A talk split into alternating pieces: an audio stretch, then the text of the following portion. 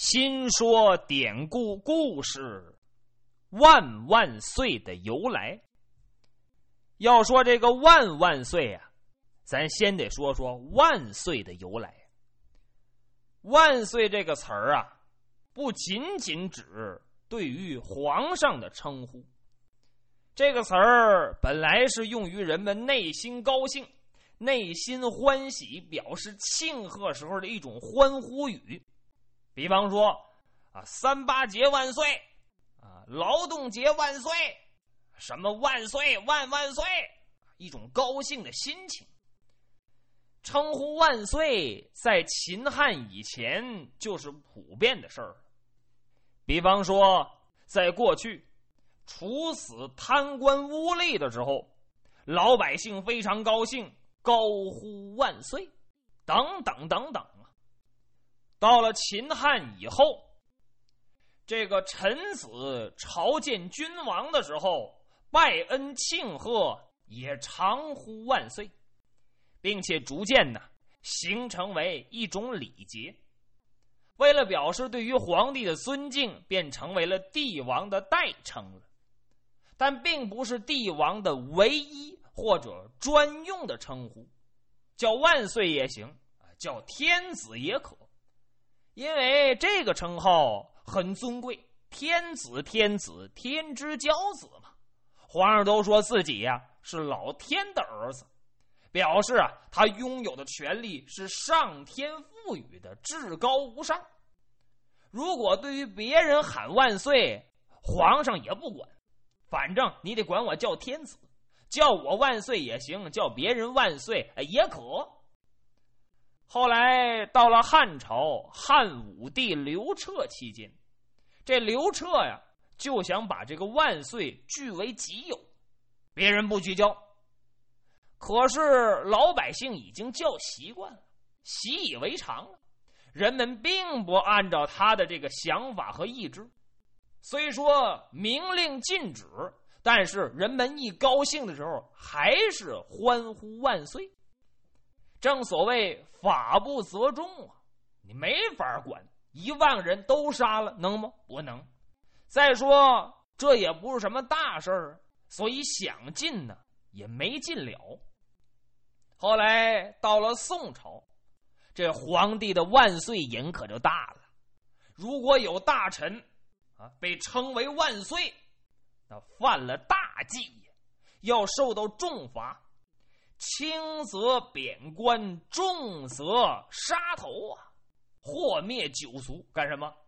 你想当皇上吗？那不行。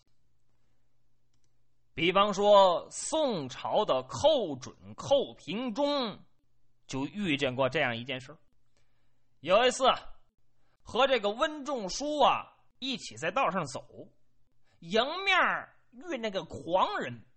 怎么叫狂人呢？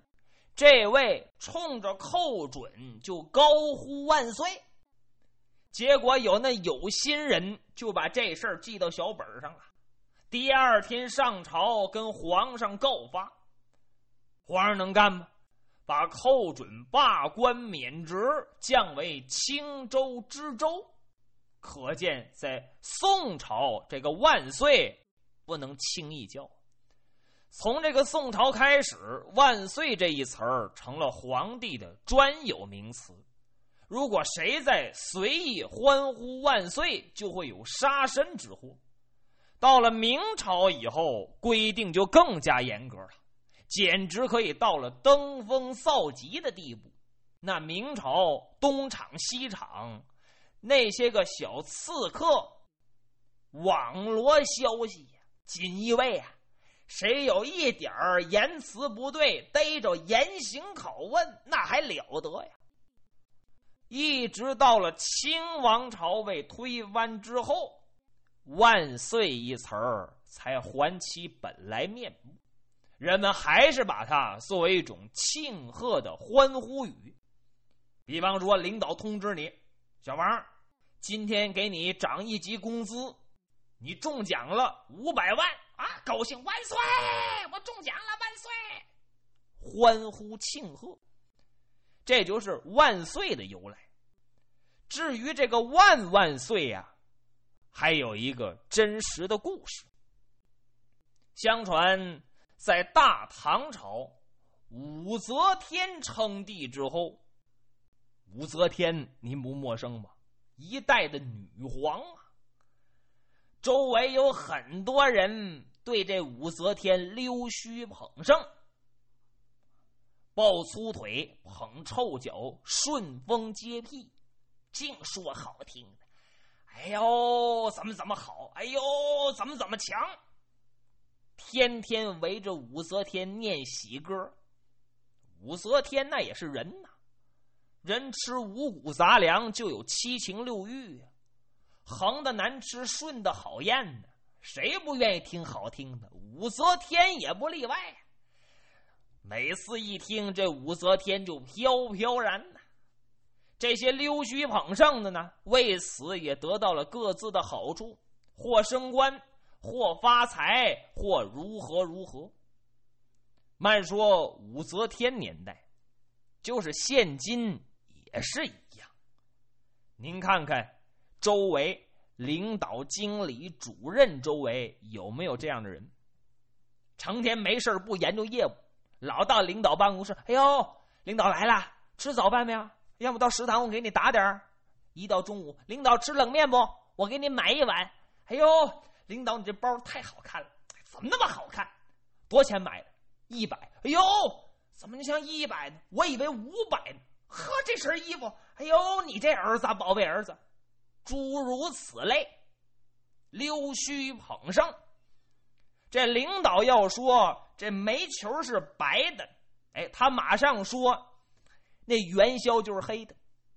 领导要说这鸡蛋有疤他马上说：“搁树上能看见，等等等等。”这种人呢，正人君子为之侧目，瞧不起这种人，净玩人不研究业务。别看你瞧不起，往往在某些时候、某些场合，哎，这种人还格外吃香呢。这也是一种能耐，这玩意儿不服不行啊。闲言少叙，再说这武则天。武则天呐，总觉得自己称帝名不正言不顺。毕竟大唐朝是老李家的天下呀。现在老李家人对自己是虎视眈眈，眼中冒火呀。可是呢，又找不出人家的毛病，又不便于把这人都杀了。所以每天为这地位的事儿惶惶不安。单说这一天，武则天召集文武群臣金殿议事。哈，这金銮宝殿可太气派了！您看电影、看电视，甚至于您可以到故宫、太和殿啊，去那儿看看、参观一下，气势辉煌啊。武则天那年代，那就十分的讲究，可以说是金砖铺地，屋顶上悬挂着各种各样的珍珠宫灯，殿内是香烟缭绕，护殿将军、战殿将军排成两列，执金乌、执戟郎手拿金瓜乐府、朝天凳，打着鹦鹉、鹰幡、鹰照鹰，一个个呀。有如木雕泥塑一般，是一动不动。满朝的文武大臣文东武西，文官纱帽翅突突乱颤，武将头盔是来回直晃，一个个目不斜视，大气儿不敢出一口。往上看，两只仙鹤是蜡台，一对红烛是光照满堂，金炉里点着是紫檀香，香气扑鼻呀。龙书案上放着金镶玉玺，两旁两个小太监各抱着苍蝇刷，后面是宫娥才女打着直扇、掌扇、龙凤扇，在绣龙墩上坐的是当今天子，威严肃穆啊！这是皇宫大内。今天武则天把文武群臣都给找来了，同时。特意传旨，叫翰林院的众学士也都跟着一块来。要考一考这些学士有没有真才实学。武则天这两天闹心呐，怎么呢？他听见有人说，在京城里老百姓啊，流传着一些流言蜚语，对自己大大不利，说自己这个地位呀是窃取人家老李家的。应该老李家是真主，李氏江山，说自己呀做不长久，等等等等。可是呢，武则天知道这事儿，心里急，又不便于表达。今天在上殿之前，就有两个太监跟武则天就讲：“陛下呀。”我看陛下这两天愁眉紧锁，龙颜不悦，陛下得保重龙体呀。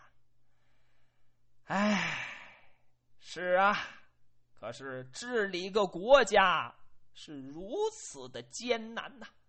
现在朕感觉心力憔悴，太难了。我听说，在民间流传着这些俗语，流传着这些话，对我朝是大为不利呀。俩太监一听，万岁，此言差矣呀！我听说，大唐的江山注定就是万岁爷您的，就是老五家的天下呀。哦，此话怎讲？万岁，您有所不知啊！我听说，想当年高祖在世之际，高祖谁呀？唐高祖李渊呐，开国公，他建立的大唐朝。说高祖活着的时候，行为打猎，就发现。东南山紫气缭绕。当时到那儿一看，往地上一挖，挖出一块石头来。有人说了，说这石头啊，有一股紫气冲天，紫气是帝王之象。说这石头挖出来的时候，群鸟齐飞，百兽齐鸣，鸟兽都跟着一块叫唤。这石头上写着几个字儿。后来听人说，写的是“地传三世五代李兴”。唐高祖看得真儿真儿，地传三世，说这皇上传三代就完了，由老五家代替老李家执掌大唐，这叫地传三世五代李兴。万岁！这件事儿，高祖是十分的忌讳。高祖在弥留之际，对先皇也曾经提过，就李世民呢，是说一定要注意老五家的人呐。这块石头太说明问题了。如今果不其然，地传三世，万岁爷您生坐九龙口，掌管乾坤。这不正顺应民心、合乎天意吗？万岁，您还有什么可闹心的？哦啊！你看话不在多，而在精啊！几句话说到武则天心里了，武则天高兴极了。好，今天呢，我要召集群臣，特别是把翰林院众学士都得找来，我要好好的考一考他们。看看我这个皇位能不能做长久？这就接上刚才那茬儿。书说简短，在金銮宝殿上，武则天呐出了个上联儿，叫“玉女河边敲乒乓，乒乓乒乓乒乒乓”。什么叫敲乒乓啊？洗衣服，过去没有洗衣机。什么水洗没有，都拿那衣服拿根木棒在石头上打。您看那电影、电视里常有这种镜头，搁那打衣服来洗，放一点所谓的洗衣粉，然后敲打。玉女河边敲乒乓，乒乓乒乓乒乒乓。众学士一听啊，这对联太难了。那说怎么难呢？大伙儿都知道，对这个对子简单，但是如何能对到万岁爷的心里，这个太难了。知道万岁爷想让我们说什么呀？想往哪方面答呀？这对联海阔天空，太广泛了。结果呢，对了几十句，这武后都不满意。虽说对的很工整，但是武后这脸呢，大伙儿一看老跟那阴沉着。哎呀，众学士搜肠刮肚，也想不起来，这这这这这万岁爷这到底想让我们说什么呀？这没个提醒的，这可怎么办呢？大伙正跟那着急的时候，有一位官员呢，这位啊。阿谀奉承惯了，没事就跟武则天在一起，老说呢顺听的好听的，摸透了武则天的心思。今天这位大人刚开始也有点迷糊，一看大伙对了这么多句，武后还不高兴，这位大人呢有点摸着门了。抢步起身，来到品级台前，往那一跪：“万岁，微臣不才，愿意对一个下联好吧？那你说吧，万岁，您出的上联是‘玉女河边敲乒乓，乒乓乒乓乒乒乓’，臣给您对。”金銮殿前呼万岁，万岁万岁万万岁！嘿，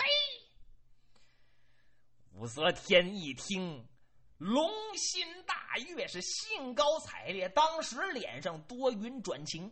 你就这么快，马上下旨，把这副对联推为楷模，立为杰作。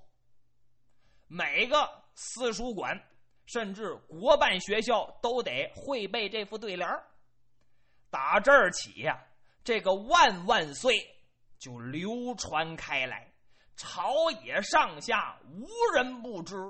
现在啊，也叫“万岁万岁万万岁”，这也就是“万万岁”的由来。